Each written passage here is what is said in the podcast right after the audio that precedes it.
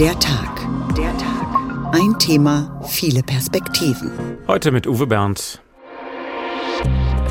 Das ist ein Ergebnis, was durch und durch überraschend ist. Für Europa sicherlich nicht günstig ist, dass es jetzt eine Hängepartie geben wird. Nuestro partido había subido con tanta intensidad Die Konservativen holen die meisten Stimmen, aber trotzdem reichen die deutlichen Zugewinne nicht aus.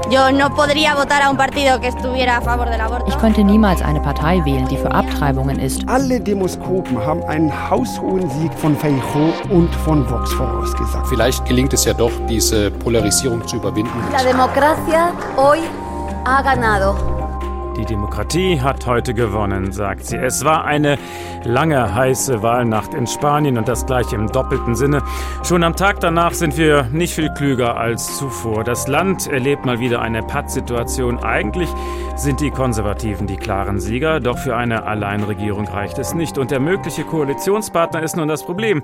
Selbst mit der rechtspopulistischen Vox-Partei würde es nicht reichen und alle anderen Parteien hatten sich strikt geweigert, sich mit denen überhaupt an einen Tisch zu setzen. Ja, und der amtierende Ministerpräsident Sanchez hat ein ähnliches Problem. Seine Sozialisten haben leicht zugelegt, aber auch er kommt mit dem Linksbündnis auf keine eigene Mehrheit. Auch er bräuchte weitere Unterstützer. Es ist kompliziert. Die Regierungsbildung kann nun zur Hängepartie werden. Wie die Spanier damit umgehen und was das alles für Europa bedeutet, darüber reden wir im Radio und Sie finden uns in der ARD Audiothek.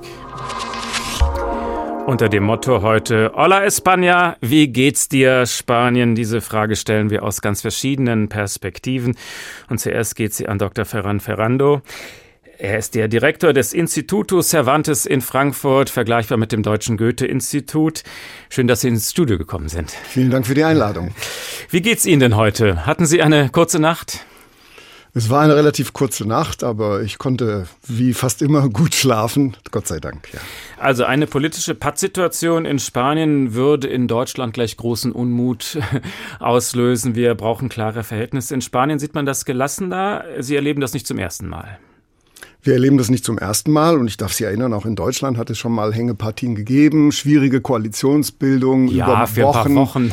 Über Wochen. Sie sind da Monate gewöhnt, oder? Naja, wir hatten jetzt immerhin fast vier Jahre eine, eine, eine Regierung, eine stabile Regierung und äh, wir sind natürlich zuversichtlich, dass man doch zu einem Ergebnis kommt, auch wenn äh, ja die beiden Lager relativ, wie Sie gesagt haben, ausgeglichen sind. Die rechtspopulistische Vox ist bei dieser Wahl ziemlich abgestürzt. Sie hat ein Drittel ihrer Sitze verloren. Das soll aber nicht darüber hinwegtäuschen, dass sie ja bei den Regionalwahlen in diesem Jahr auch äh, starke Gewinne hatte, inzwischen an mehreren Regierungen beteiligt ist im regionalen Bereich. Was hat sich da so alles verändert? Sie kennen sich vor allem im Bereich der Kulturpolitik hervorragend aus. Machen wir es mal konkret. Wie hat sich durch Vox das politische Klima verändert? Ja, die Kommunal- und äh, Regionalwahlen, nicht in ganz Spanien, aber in vielen Regionen, fanden ja am 28. Mai statt. Ähm, dort äh, sind sowohl auf kommunaler als auch auf regionaler Ebene viele Regierungen entstanden, die von der PP geführt wurden, aber eben in denen die äh, Vox entweder direkt äh, in der Koalition mit dabei war oder sie unterstützt hat. In Andalusien geht das ja jetzt schon einige Zeit, äh, dass äh, die PP-Regierung sich von Vox unterstützen lässt. Und äh, in den letzten äh, Wochen seit diesen Regionalwahlen hat sich einiges getan. Man hat in der Regel Vox auch die Kultur, den Kulturbereich anvertraut. Und äh, Vox hat auch sichtbare Zeichen gesetzt. Und das sind natürlich auch Zeichen, die in die Öffentlichkeit kamen. Zum Beispiel wurde an einer, in einem, einer Stadt äh, Orlando, das Theaterstück oder Text von Virginia Woolf, abgesetzt, weil es ja um Transsexualität geht. In einem anderen Ort äh, wurde das, äh, der Film, ein Zeichentrickfilm Lightyear, äh, abgesetzt, weil zwei Frauen sich küssen. Natürlich nie mit dieser inhaltlichen Begründung, sondern mit formellen Begründungen. Äh, und das hat wiederum die Menschen aufgebracht. Und ich glaube, viele äh, haben sich dann nicht mehr getraut, ähm, eben für die PP zu stimmen, für die man ja ein viel besseres Ergebnis vorausgesagt hatte, weil sie gesagt haben, okay, wenn da jetzt wenn die keine Brandmauer zu Vox aufbauen, dann äh, ist vielleicht doch äh, ein Problem da, äh, wenn wir direkt die Kultur oder viele wichtige Bereiche unseres Lebens eben in diese in Hände von von äh, ja, rechten Rechtsradikalen bekommen. Also Sie glauben, hätte äh, die PP, die konservative Partei, klipp und klar gesagt, wir wollen nicht mit Vox zusammenarbeiten, hätten Sie vielleicht mehr Stimmen bekommen? Wäre er dann vielleicht erfolgreicher gewesen? Das steht mir nicht zu, das zu beurteilen, aber ich kann Ihnen sagen, natürlich wird das heftig diskutiert in der PP und es gibt viele Stimmen, die, äh, die sagen, wir hätten vielleicht lieber anders handeln sollen oder vielleicht sollten wir uns jetzt umbesinnen. Die Wirtschaft boomt, die Inflation wurde erfolgreich bekämpft und äh, das Ganze, ähm, die hatten noch zwei Prozent die Inflation. Äh, Sanchez hat einfach rein sachlich eine erfolgreiche Bilanz vorgelegt. Warum hat es dann trotzdem nicht gereicht? Weil das linke Lager zu zerstritten ist? Ich glaube, wenn Sie mir erlauben, ich hole ein bisschen mehr aus. Also Spanien, die spanische Gesellschaft hat sich in den letzten 20, 25 Jahren sehr stark entwickelt. Das sieht man an der Gesetzgebung. Wir hatten äh, 2005 das Gesetz mit der Ehe für alle, 2007 Gleichstellungsgesetz mit Frauenquoten, dann kam 2010 Abtreibungsgesetz und zuletzt Sterbehilfegesetz, äh, Organtransplantation. Dafür ist Spanien ja auch bekannt.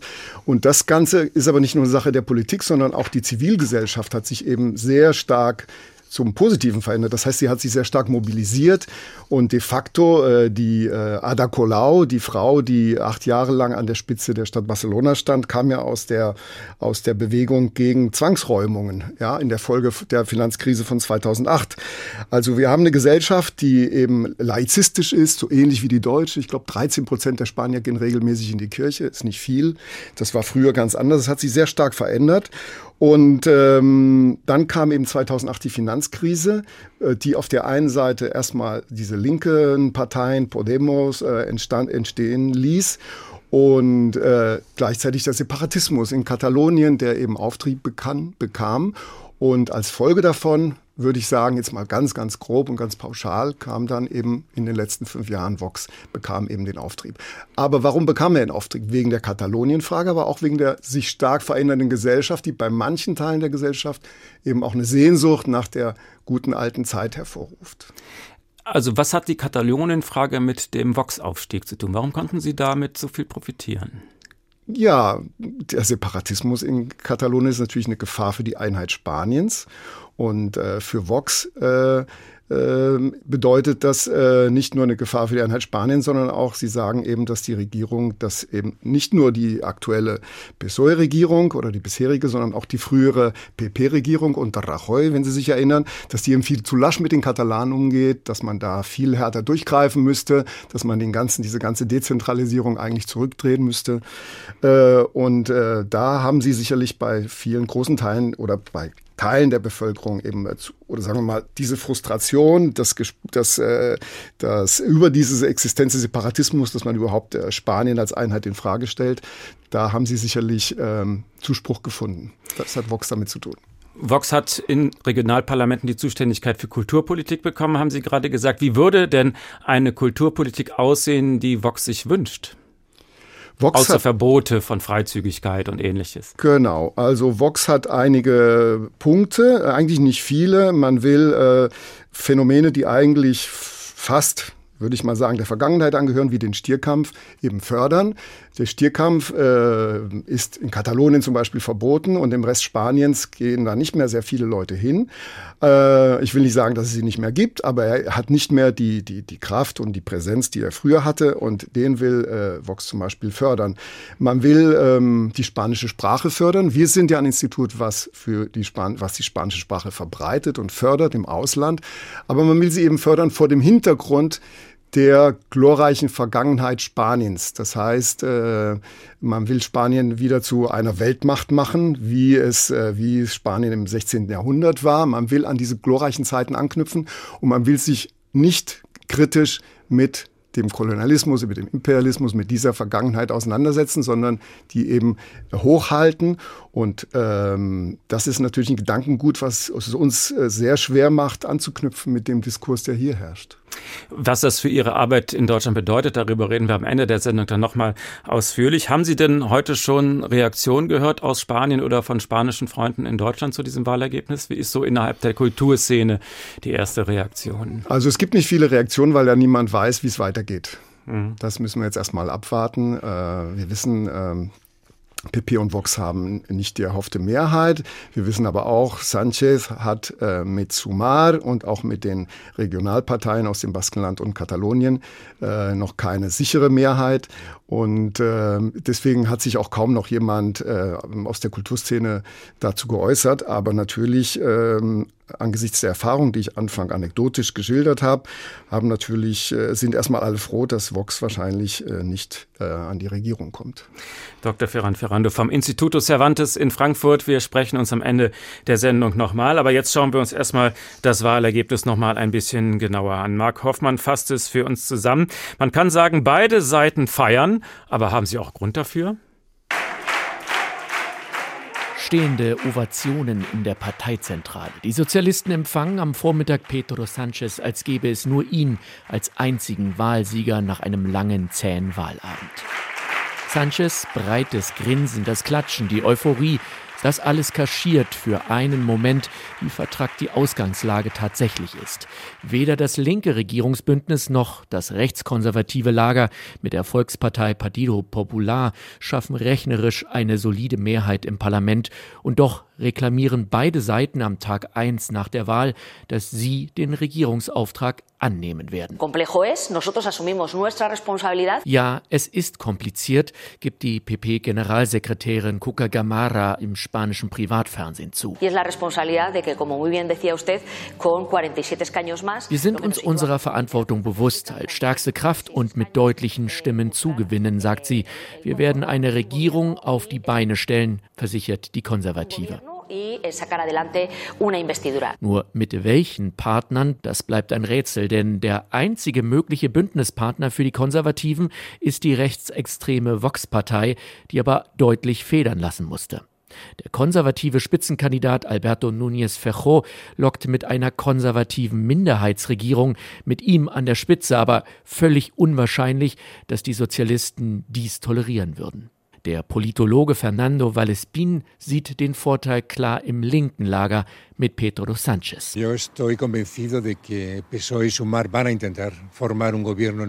PSOE und Sumar werden versuchen, eine Minderheitsregierung zu bilden. Das Problem ist allerdings, dass die einzigen möglichen Partner und Unterstützer die baskischen und katalanischen Parteien wären, von denen zwei oder drei für die Unabhängigkeit ihrer Region kämpfen. Erste Gespräche soll es hinter den Kulissen schon geben, berichten spanische Zeitungen. Den separatistischen Regionalparteien ist ihre mögliche Schlüsselrolle durchaus bewusst. Sie geben sich unnachgiebig und treiben den Preis hoch. No farem president a Pedro Sánchez a cambio de nada. La nostra wir werden Sanchez nicht einfach so zum Regierungschef machen, kündigte die Generalsekretärin der katalanischen Partei Junts, Miriam Nogueras, bereits Sonntagabend an. La nostra priorità es Catalunya, no es la governabilitat de l'estat espanyol. Priorität habe ein unabhängiges Katalonien, sagt sie. Wie weit aber Sanchez und sein Linksbündnis bereit sind, Forderungen wie denen nach einem neuen Referendum wirklich nachzugeben, ist derzeit auch so ein großes Fragezeichen. Nur eins ist sicher. Am 17. August konstituiert sich das neue spanische Parlament. Wenn danach innerhalb von zwei Monaten keine neue Regierungskoalition zustande kommt, könnte es auch auf Neuwahlen zu Weihnachten hinauslaufen. Na, dann wäre es wenigstens nicht so brüllend heiß in den Wahllokalen. Aber vielleicht gelingt es ja doch noch, eine Regierung zu bilden. Und die Chancen, die loten wir jetzt aus mit Luise Rürup. Sie ist die Vertreterin der Friedrich-Ebert-Stiftung in Spanien und Portugal. Guten Abend. Hallo, guten Abend, ich grüße Sie. Also der klare Wahlsieger ist immer noch der konservative Alberto Feijóo. Äh, wofür steht er inhaltlich? Ich habe in einer politischen Debatte den Vergleich gehört, das sei so ungefähr der Boris Rhein von Spanien, also gemäßigt konservativ. Passt das ungefähr? Ich denke, es passt auf der einen Seite. Also man kannte Fejo ja ähm, als äh, Ministerpräsident von Galizien über 13 Jahre, glaube ich, wo er sozusagen eine sehr ruhige Politik auch ähm, äh, Politikstil äh, hatte und insofern sozusagen galt er immer als sehr gemäßigt und eben seit letztem Jahr ist er der Vorsitzende und eben auch der Spitzenkandidat der PP auf nationaler Ebene. Und da hat man jetzt gesehen, dass sozusagen er auch noch eine andere Seite hat, weil er sozusagen unter seiner Ägide die erste Koalition mit den Ultrarechten oder den Rechtsextremen der Partei Vox äh, in Castilla y León zustande gekommen ist und eben jetzt nach den äh, Regional- und Kommunalwahlen Ende Mai ähm, danach sozusagen über 100 Gemeinden äh, Bündnisse äh, mit Vox und PP zustande gekommen sind und außerdem noch in drei Ländern. Also das ist sozusagen äh, eigentlich eher ein Zeichen dafür, dass die PP äh, unter seiner Ägide weiter nach rechts gerückt ist. Also vielleicht der Friedrich Merz aus Spanien. Aber wir wollen das jetzt nicht zu überstrapazieren. Äh, kann man denn Vox und AfD überhaupt gleichsetzen? Was sind die Gemeinsamkeiten und wo sind auch Unterschiede?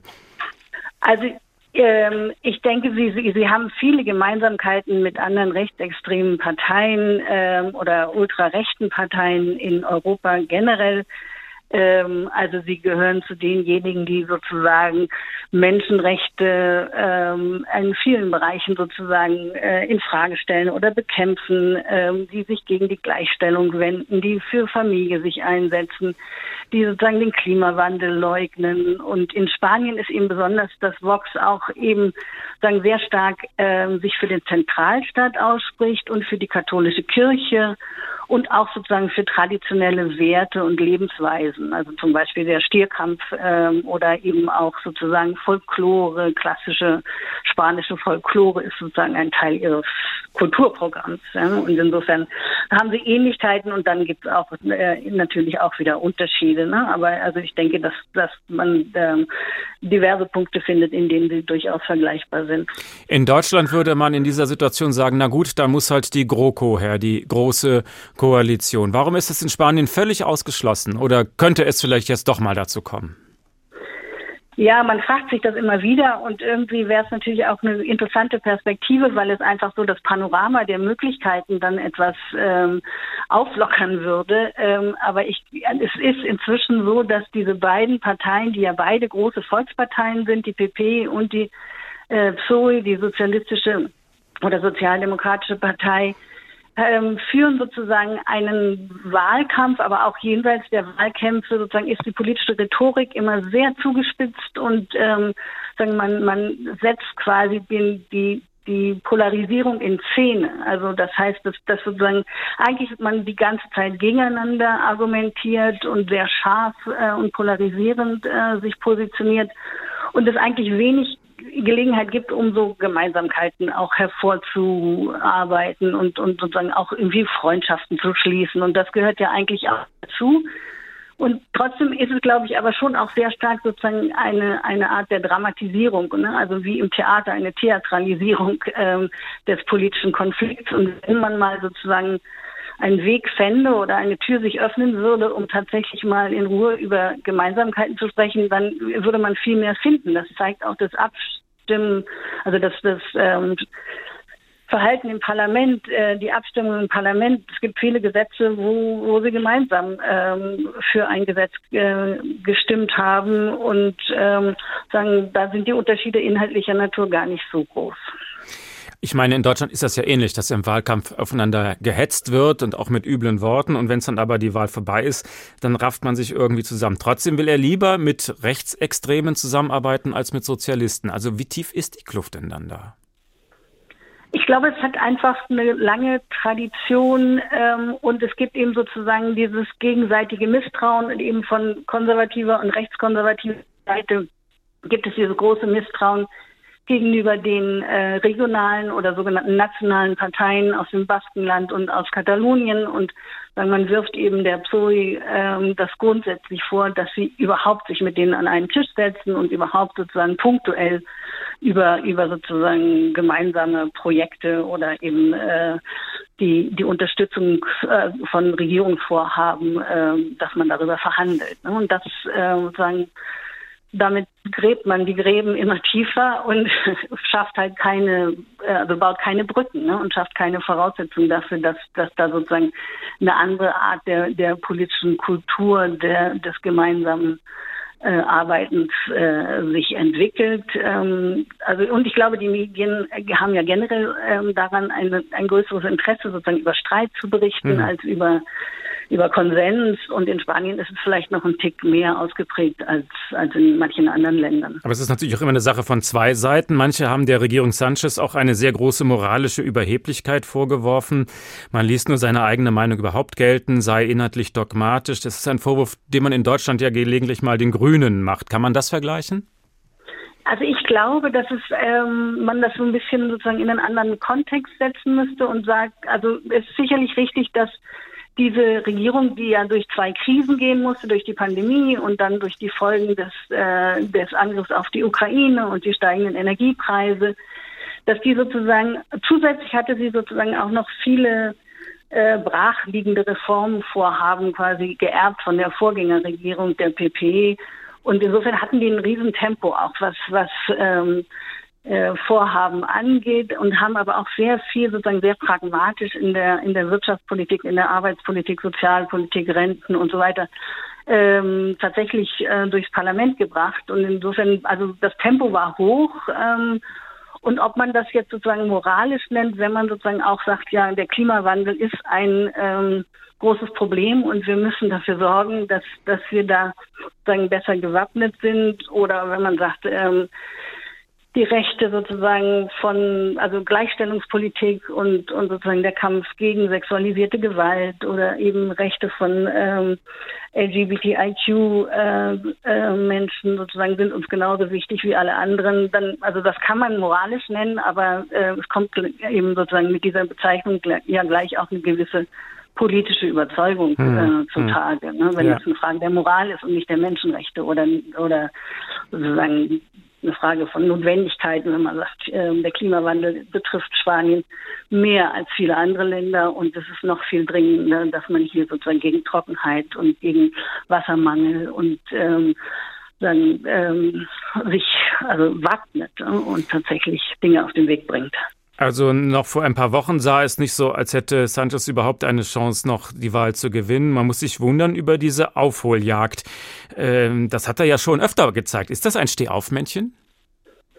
Ja, also ich glaube schon, dass er sozusagen einfach eine, eine, eine Kämpfernatur ist und dass er sich nicht so schnell entmutigen lässt und tatsächlich auch Chancen sieht. Ja? Und das gehört ja zur Politik auch dazu, dass man sozusagen erkennt, wo eventuell sozusagen eine Chance besteht, dass man aus einer Position der Schwäche in eine der Stärke kommt. Ähm, und eine Sache, die, glaube ich, jetzt äh, noch erkannt wurde, ist, dass, dass sozusagen das Image von, von, von Sanchez in der Gesellschaft und in den Medien, aber teilweise sogar in den eigenen Reihen, das äh, war sozusagen nicht in jeder Hinsicht positiv oder äh, man hat ihn oft sozusagen als etwas kühl und arrogant oder auch sehr machtorientiert wahrgenommen und andere Seiten, die sozusagen ihn, ihn dann ähm, ähm, sagen etwas, in, äh, wie sagt man, sympathischer erscheinen lassen, ähm, sind, sind dann nicht so deutlich geworden. Und er hat sehr stark sozusagen jetzt alle möglichen Gelegenheiten mit jungen Leuten und in Talkshows und ähm,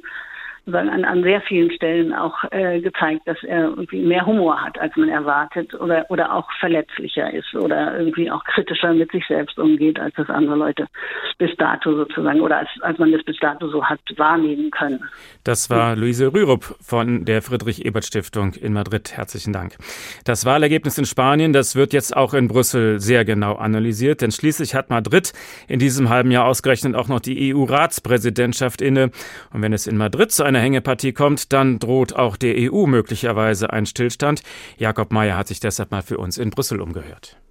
Ein Wahlsieger, dem die Mehrheit zum Regieren fehlt, ein Wahlverlierer, der möglicherweise geschäftsführend im Amt bleibt, ohne gestalten zu können. Das spanische Wahlergebnis stellt auch den Rest Europas vor Probleme. Denn Madrid hat Anfang des Monats die EU-Ratspräsidentschaft übernommen in einer für die Gemeinschaft entscheidenden Phase. Im EU-Parlament gehört die konservative Partido Popular zur christdemokratischen EVP-Fraktion.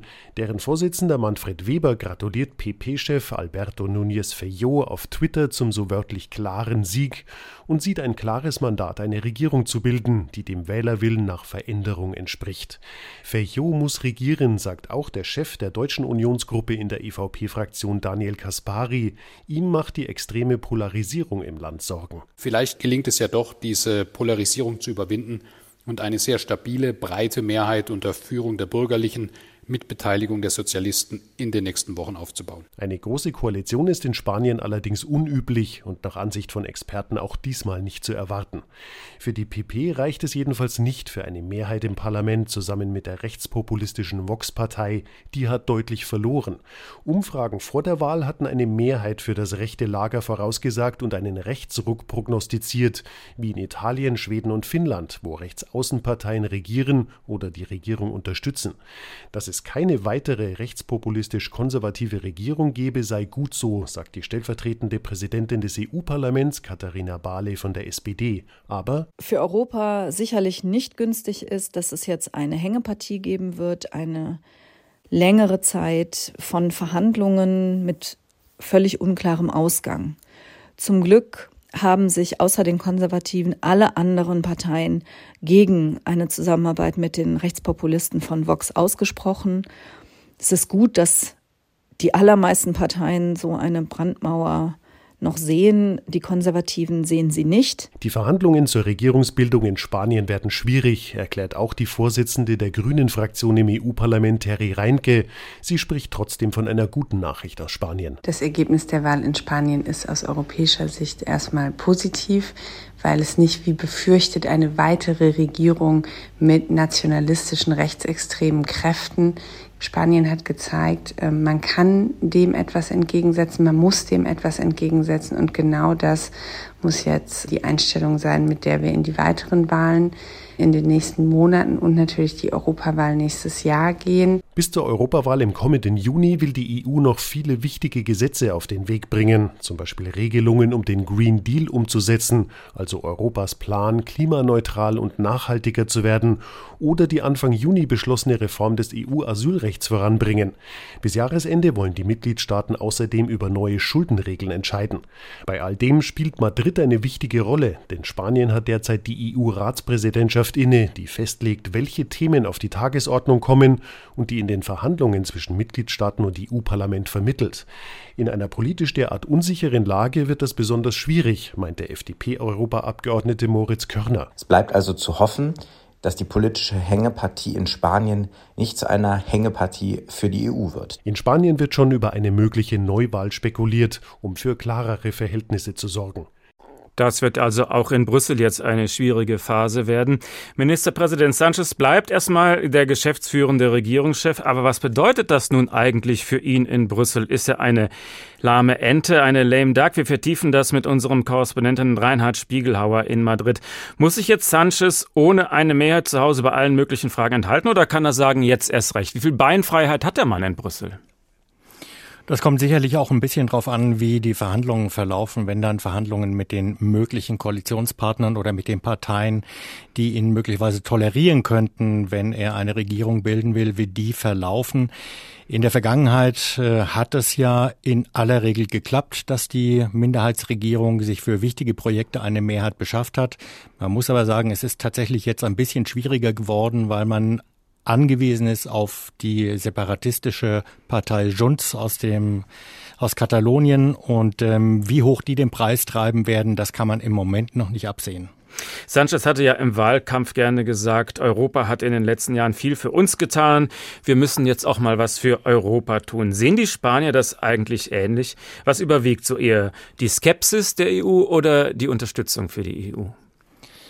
Also in Umfragen ist das nach wie vor so, dass 80 bis 90 Prozent der Befragten sagen, jawohl, die EU ist wichtig. Wir sind auch stolz darauf, dass wir Teil der Europäischen Union ist. Sie hat uns sehr, sehr viel gegeben und das ist wirklich im Bewusstsein der Spanierinnen und Spanier tief verankert. Der Beitritt 86 hat natürlich das Land unglaublich vorangebracht.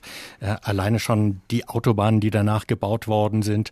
Also jeder sieht das, äh, jeder weiß das und alle sind europafreundlich eingestellt mit der kleinen Ausnahme der rechtspopulistischen Partei Vox und deren Anhänger, die eher europakritisch sind. In vielen Ländern kann man mit billigem Europabashing Stimmen fangen. In Spanien funktioniert das also nicht so leicht? Also das hat ja die Wahl auch gezeigt. Die Rechtspopulisten haben deutlich verloren, fast 20 Sitze haben sie verloren, prozentual haben sie nicht viel verloren, aber doch auch. Und insofern hat zumindest das Thema, wir wollen mehr Nationalstaatlichkeit innerhalb der EU oder mehr auf die Belange der Nationen achten und weniger das große Ganze bei den Wahlen zumindest nicht entscheidend gezogen.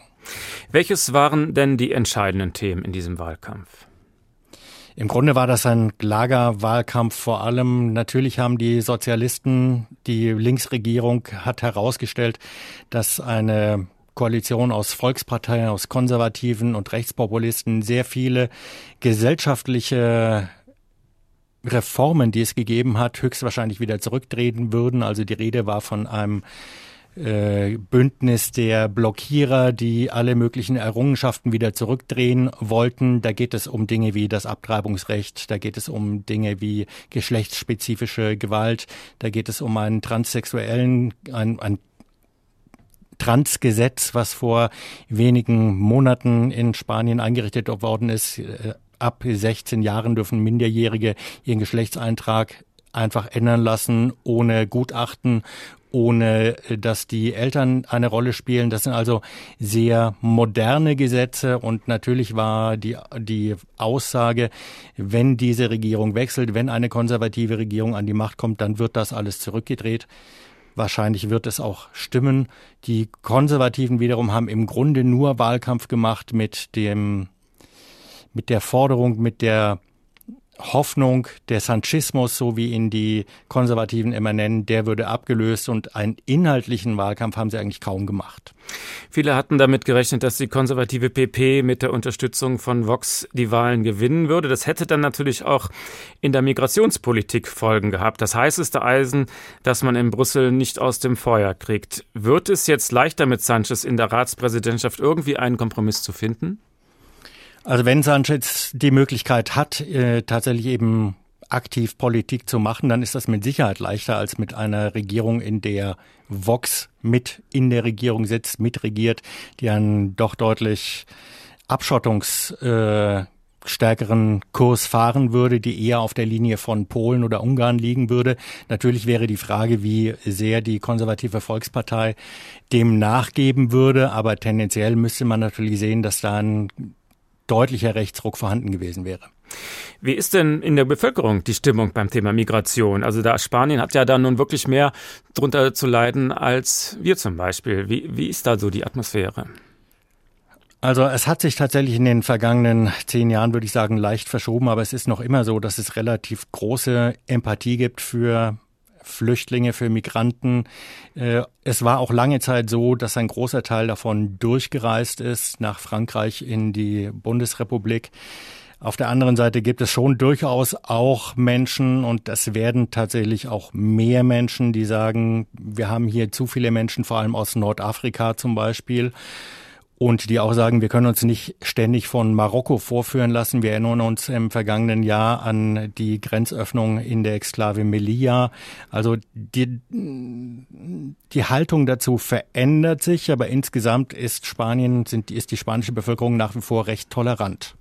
Das war Reinhard Spiegelhauer aus Madrid. Vielen Dank. Und was dieser viel diskutierte EU-Asylkompromiss konkret bedeutet, das lässt sich eben am besten in den spanischen Exklaven Melilla und Ceuta zeigen.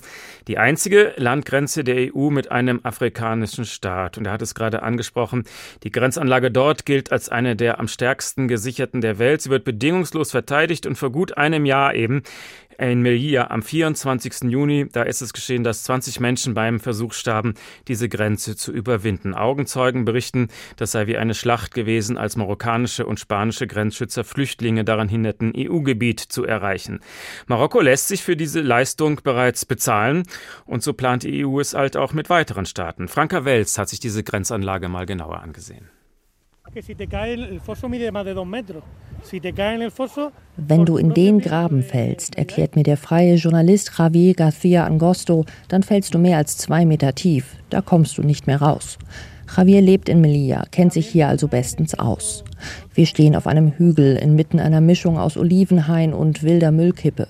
Mit Blick auf die Grenzanlagen zwischen der spanischen Exklave Melilla und Marokko und auf das strahlend blaue Mittelmeer. El foso se ve. Vamos inmejorable. Imagínate si te cae ahí. Unüberwindbar, sagt Javier. Die Marokkaner hätten einen zweiten Graben ausgehoben, einen weiteren Zaun gebaut. Auf der anderen Seite könnten wir Bulldozer sehen, die gerade arbeiteten. Dida, der baumlange Javier mit seinen buschigen schwarzen Haaren, zeigt auf die marokkanische Seite. Marokkanische Sicherheitskräfte beobachten uns, starren förmlich zu uns herüber. Ansonsten ist es ruhig. Die Sicherheitszone an der Grenze ist verlassen. Nur der Wind pfeift und die spanische Guardia Civil fährt regelmäßig an uns vorbei, um zu signalisieren, wir sehen euch. Vor rund einem Jahr hat Javier Angosto auf diesem Hügel dramatische Szenen gefilmt. Er zeigt sie mir auf seinem Handy. Marokkanische Polizisten, die von oben große Steine auf Migranten werfen. Einen Mann, der versucht, den Steinen auszuweichen.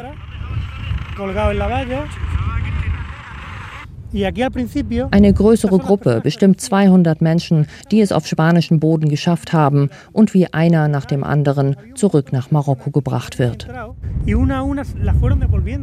Schaut euch diesen Jungen an, sagt Javier, bis heute sichtlich bewegt von den Bildern, wie er rennt. Und versuchte, Schutz in den Olivenbäumen zu finden. Vergeblich. Die Aufnahmen zeigen, wie Verletzte unbehandelt auf spanischer Seite ausharren, obwohl ein Krankenwagen des Roten Kreuzes schnell vor Ort ist.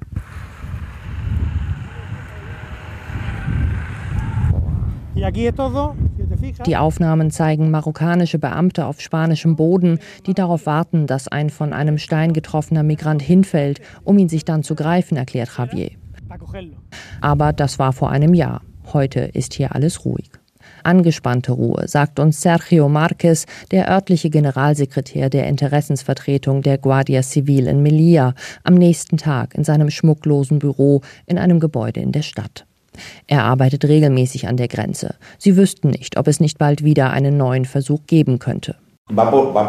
Das kommt in Schüben. Vor etwa zwei Monaten hatten wir einen Alarm, als Wärmebildkameras eine Gruppe von 3.000 bis 4.000 Menschen in Marokko erkannt haben. Wohl aus Ländern südlich der Sahara. Und vor einer Woche wurde eine weitere Gruppe entdeckt. 4.000 bis 5.000 Menschen hieß es. Menschen, die in den umliegenden Wäldern überleben und warten. Andere sitzen in marokkanischen Gefängnissen. Von wieder anderen fehlt seit ihrer Rückführung im Juni 2022 jede Spur. Virginia Alvarez von Amnesty International kritisiert, die Europäische Union lagere die schmutzige Arbeit, Menschen aus Europa fernzuhalten, zunehmend an Partnerländer wie Marokko aus, obwohl dokumentiert sei, was vielen dort widerfahre. Das ist wie eine Augenbinde, um die Realität nicht sehen zu müssen. Die ist, Europa will seine internationalen Menschenrechtsverpflichtungen nicht einhalten, nicht bei bestimmten Menschen, die aus bestimmten Ländern kommen. Eh,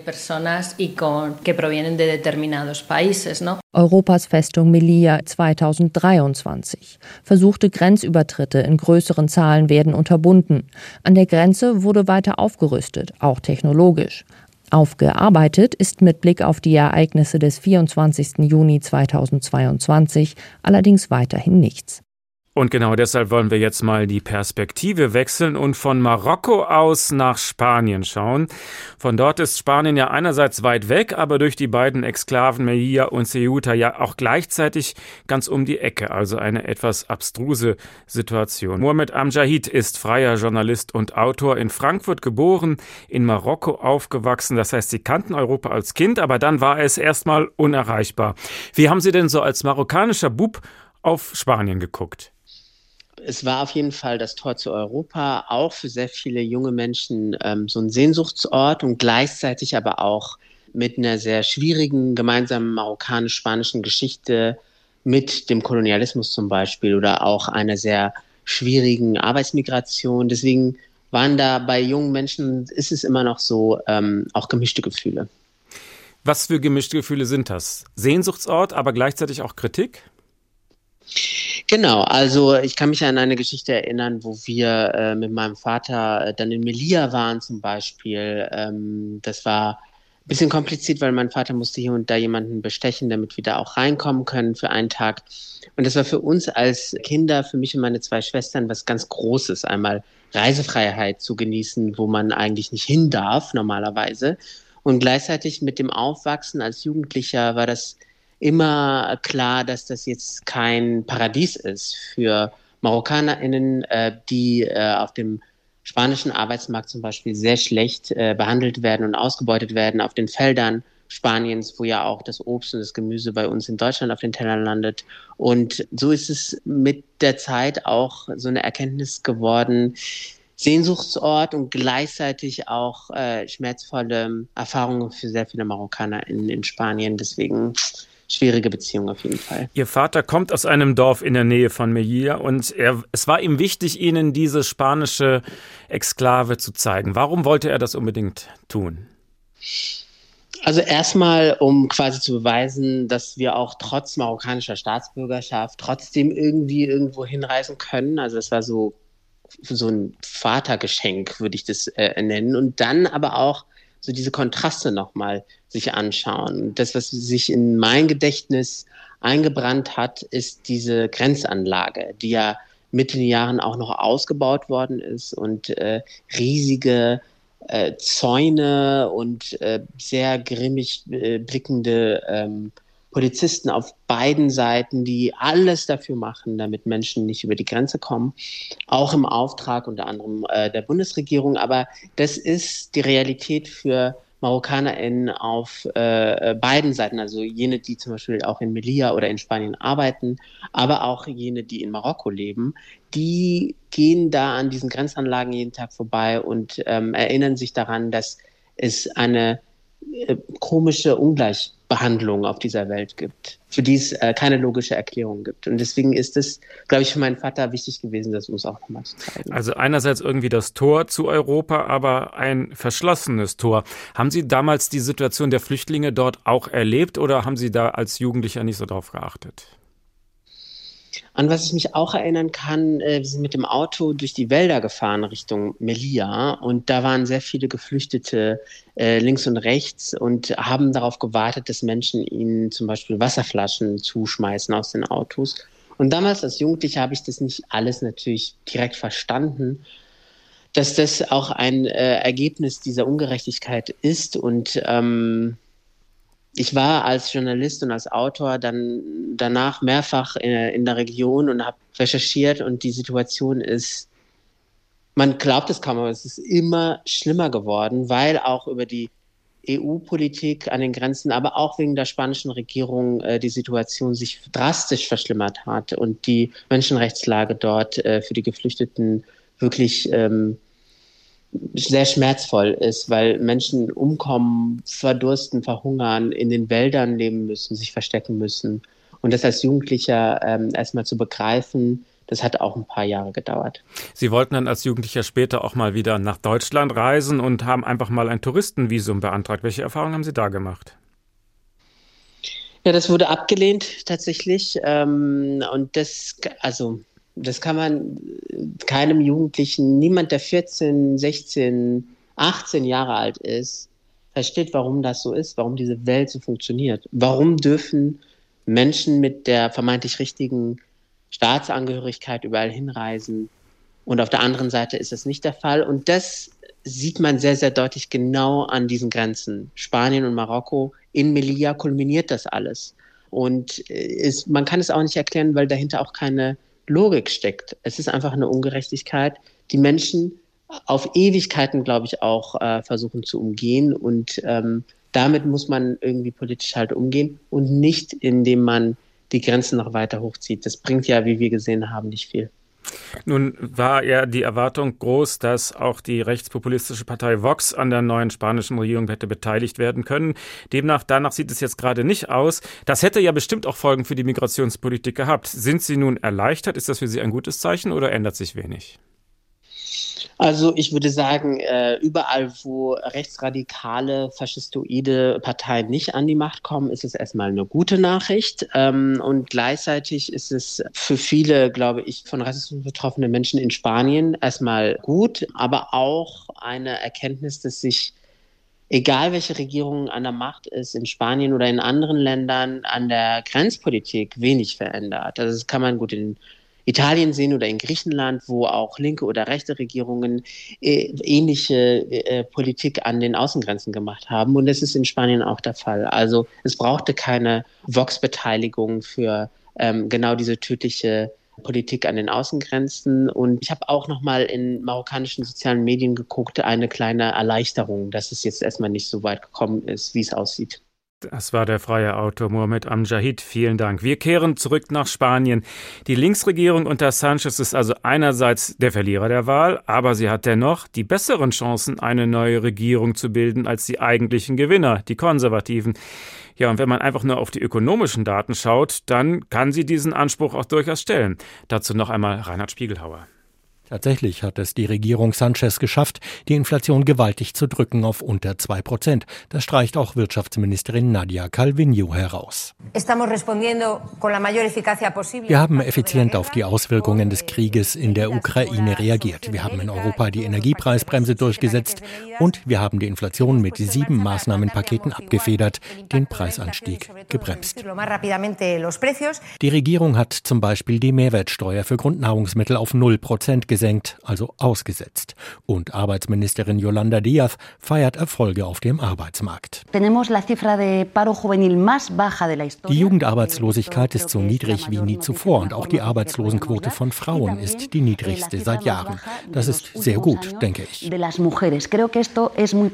Hört sich alles nach schönen Erfolgen an, war es aber auch, die Jugendarbeitslosigkeit ist nach wie vor die höchste in der EU. Sie liegt bei gut 28 Prozent. Und bei den Frauen sieht es nicht besser aus. Im Gegenteil, knapp 30 Prozent finden keinen Job. Dabei brummt die Wirtschaft. Nach der Corona-Krise ist zum Beispiel die Tourismusbranche voll durchgestartet. In diesem Jahr könnte es einen neuen Gästerekord geben. Die spanische Zentralbank rechnet insgesamt mit einem Wachstum von 2,3 Prozent in diesem Jahr. Der Tourismusbranche fehlen sogar trotz hoher Arbeitslosigkeit Servicekräfte. Das Problem schlechte Bezahlung, heftige Arbeitszeiten, teures Wohnen in den Touristenhotspots. Die Preise für Wohnen sind auch allgemein ein Thema, besonders aber für Berufseinsteiger mit geringem Einkommen. Immer noch leben knapp die Hälfte der unter 30-Jährigen deshalb bei den Eltern. Im Wahlkampf versprechen alle Parteien Hilfe. Die Regierung hat schon in der Vergangenheit eingegriffen mit einem Mietpreisdeckel. Wir verlängern bis Ende des Jahres die Höchstgrenze von 2% für Mietsteigerungen und frieren die Mieten für bis Mitte des Jahres laufende Verträge ein. Das alles machen auch Gelder aus dem Corona-Wiederaufbaufonds der Europäischen Union möglich, zum Beispiel aus dem Next Generation Fonds. Die knapp 80 Milliarden Euro daraus tragen rund 6 Prozent zur Wirtschaftsleistung Spaniens bei. Die Regierung hat aber auch eine Übergewinnsteuer für Energieunternehmen durchgesetzt, mit der Teile der Hilfspakete für die Bevölkerung finanziert werden. Trotzdem, die Staatsverschuldung ist im Jahresvergleich um knapp 6 Prozent gestiegen. Die Quote liegt bei 110 Prozent des Bruttoinlandsproduktes und damit rund 20 Prozentpunkte über dem Mittel in der Eurozone. Kein Problem, sagt Wirtschaftsministerin Calvino. Wir zahlen für unsere Staatsanleihen genauso wenig Zins wie Deutschland. Beweis für das Vertrauen in die Wirtschaftspolitik Spaniens, sagt Calvino. Allerdings ist die weiterhin stark auf den Tourismus und die Landwirtschaft ausgerichtet, zwei Sektoren, die schon lange auf tönernen Füßen stehen und im Zuge des Klimawandels mit neuen Problemen kämpfen. Gluthitze in den Touristenorten, Wassertemperaturen von 30 Grad vor Mallorca oder sogar im Baskenland. Experten rechnen damit, dass kurzfristig bis zu 10 Prozent der Touristinnen und Touristen auf andere Ziele ausweichen könnten. In der Landwirtschaft wird die Dauerdürre mit inzwischen notorischem Wassermangel eine Gefahr. Und die Jugendarbeitslosigkeit hat in den vergangenen Jahrzehnten keine Regierung in den Griff bekommen. Als nächstes ist nun der König am Zug. Er muss einem der beiden den Auftrag erteilen, eine Regierung zu bilden oder halt in zwei Monaten Neuwahlen ausrufen. Aber wir schauen nochmal auf die Situation mit Dr. Ferran Ferrando, der Direktor des Institutus Cervantes in Frankfurt. Warum können sich diese beiden Lager eigentlich nicht einigen? Wäre das nicht auch eine Lösung für Sie? Für mich wäre es eine, eigentlich eine denkbare Lösung und ähm, ich glaube, die PP hat sich in der Opposition äh, sozusagen auf eine nationale Perspektive sehr stark fokussiert, aber sie hat ja in den vergangenen Jahrzehnten bewiesen, dass sie europäisch denken, dass sie auch europäisch handeln und politisch handeln können in Europa. Sie haben ja schon mal die Präsidentschaft gehabt. Sie sind bestens vernetzt mit der Europäischen Volkspartei äh, im Parlament, mit allen Regierungen äh, äh, europaweit. Und äh, eine große Koalition könnte ich mir vorstellen, dass es eben die PP wieder dazu führen würde, dass sie sich modernisiert, dass sie äh, zugesteht, dass eine Modernisierung der Gesellschaft auch erforderlich war, erforderlich ist. Und äh, ich glaube, es würde sowohl der Partei als auch Spanien gut tun und vor allem wäre es auch für Europa sehr gut. Aber stattdessen suchen jetzt beide irgendwelche Unterstützung von Drittparteien. Wir haben gehört, für die PP wird das schwierig sein, weil niemand mit Vox arbeiten will. Und wenn Sanchez an die Macht kommen will, da muss er auf die Katalanen zugehen. Plötzlich sind die Katalanen in der Schlüsselposition. Was für Kröten drohen da, die Sanchez vielleicht schlucken muss? Was könnte da auf ihn zukommen? Ja gut, also die Partei äh, aus Katalonien, die zugesagt hat, Sanchez äh, unter Umständen zu unterstützen, ist ja Esquerra Republicana, ERC. Ähm, die haben jetzt allerdings äh, von 13 Sitzen sechs verloren und sind bei sieben gelandet. Das heißt, auf der einen Seite stehen die stärker unter Druck und müssen ihre, äh, ihre Anhänger äh, befriedigen und müssen wahrscheinlich noch mehr verlangen. Auf der anderen Seite ist natürlich äh, ERC, die ja sehr pragmatisch sind und auch eben in den vergangenen Jahren mit Sanchez äh, sich an einen Tisch gesetzt haben, sind die ja, können die ja nicht interessiert sein an Neuwahlen. Also äh, wäre es gut möglich, dass, äh, dass, äh, dass die mitziehen und dass die eben nicht keine überzogenen Forderungen stellen. Das ist jetzt Zukunftsmusik. Wer hätte bei Neuwahlen die besseren Karten? Kann man gar nicht sagen. Oder würden Sie sagen, Sanchez ist jetzt doch gestärkt, das Stehaufmännchen? Es kommt darauf an, wie er jetzt die Regierungsbildung angeht. Es kommt darauf an, wie geschickt er sich anstellt. Er ist ja schon ein politischer Überlebenskünstler, wurde gesagt, aber nicht nur Überlebenskünstler, ein guter, ein gewiefter Stratege. Ähm, ähm, es könnte sein, dass er ihm das gelingt. Das wäre wirklich sein Meisterstück. Es, wär, es wird sehr schwierig werden, aber es ist natürlich nicht auszuschließen.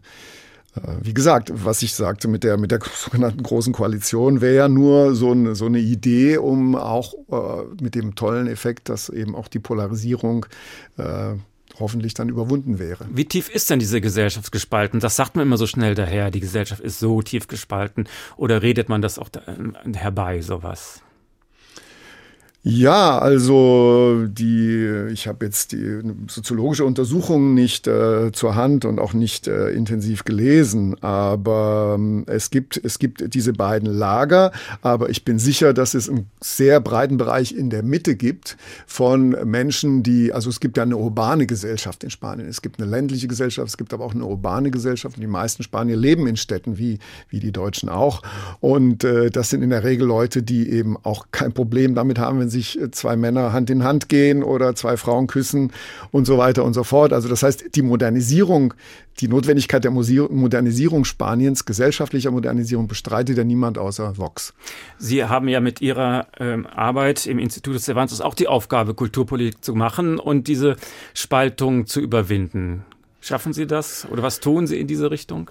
Ja, wir können natürlich nur kleine Impulse setzen und wenige, ganz besonders wenige nach Spanien. Unsere Aufgabe ist es, so verstehe ich sie und so ist es auch, glaube ich, klar, dass wir versuchen, äh, spanischsprachige Kultur, wir machen ja nicht nur Spanien, äh, präsentieren nicht nur Spanien, sondern auch äh, Hispanoamerika, also über alle Länder, wo Spanien äh, Spanisch gesprochen wird, äh, machen wir oft in Kooperation mit Botschaften, mit NGOs und so weiter und so fort.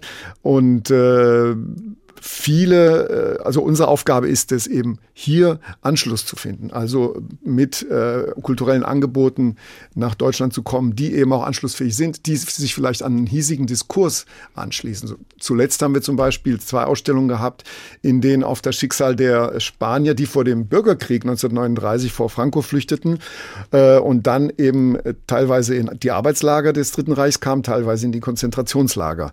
Ähm, das ist ein Diskurs, der hier der, der uns gut gelungen ist, wo wir wirklich eine Brücke gebaut haben, wo wir viel Publikum hatten, viele sehr gut besuchte Veranstaltungen, sehr viele Besucher. Und äh, wir haben auch teilweise feministische Diskurse oder ich habe ein, ein sehr interessantes und attraktives Angebot von einem großen Partner, der mit uns über die koloniale Vergangenheit in verschiedenen Ländern Europas sprechen will. Darüber würde ich gerne sprechen und äh, dafür brauchen wir aber ein modernes Spanien mit einem, mit einem äh, sozusagen anschlussfähigen Diskurs.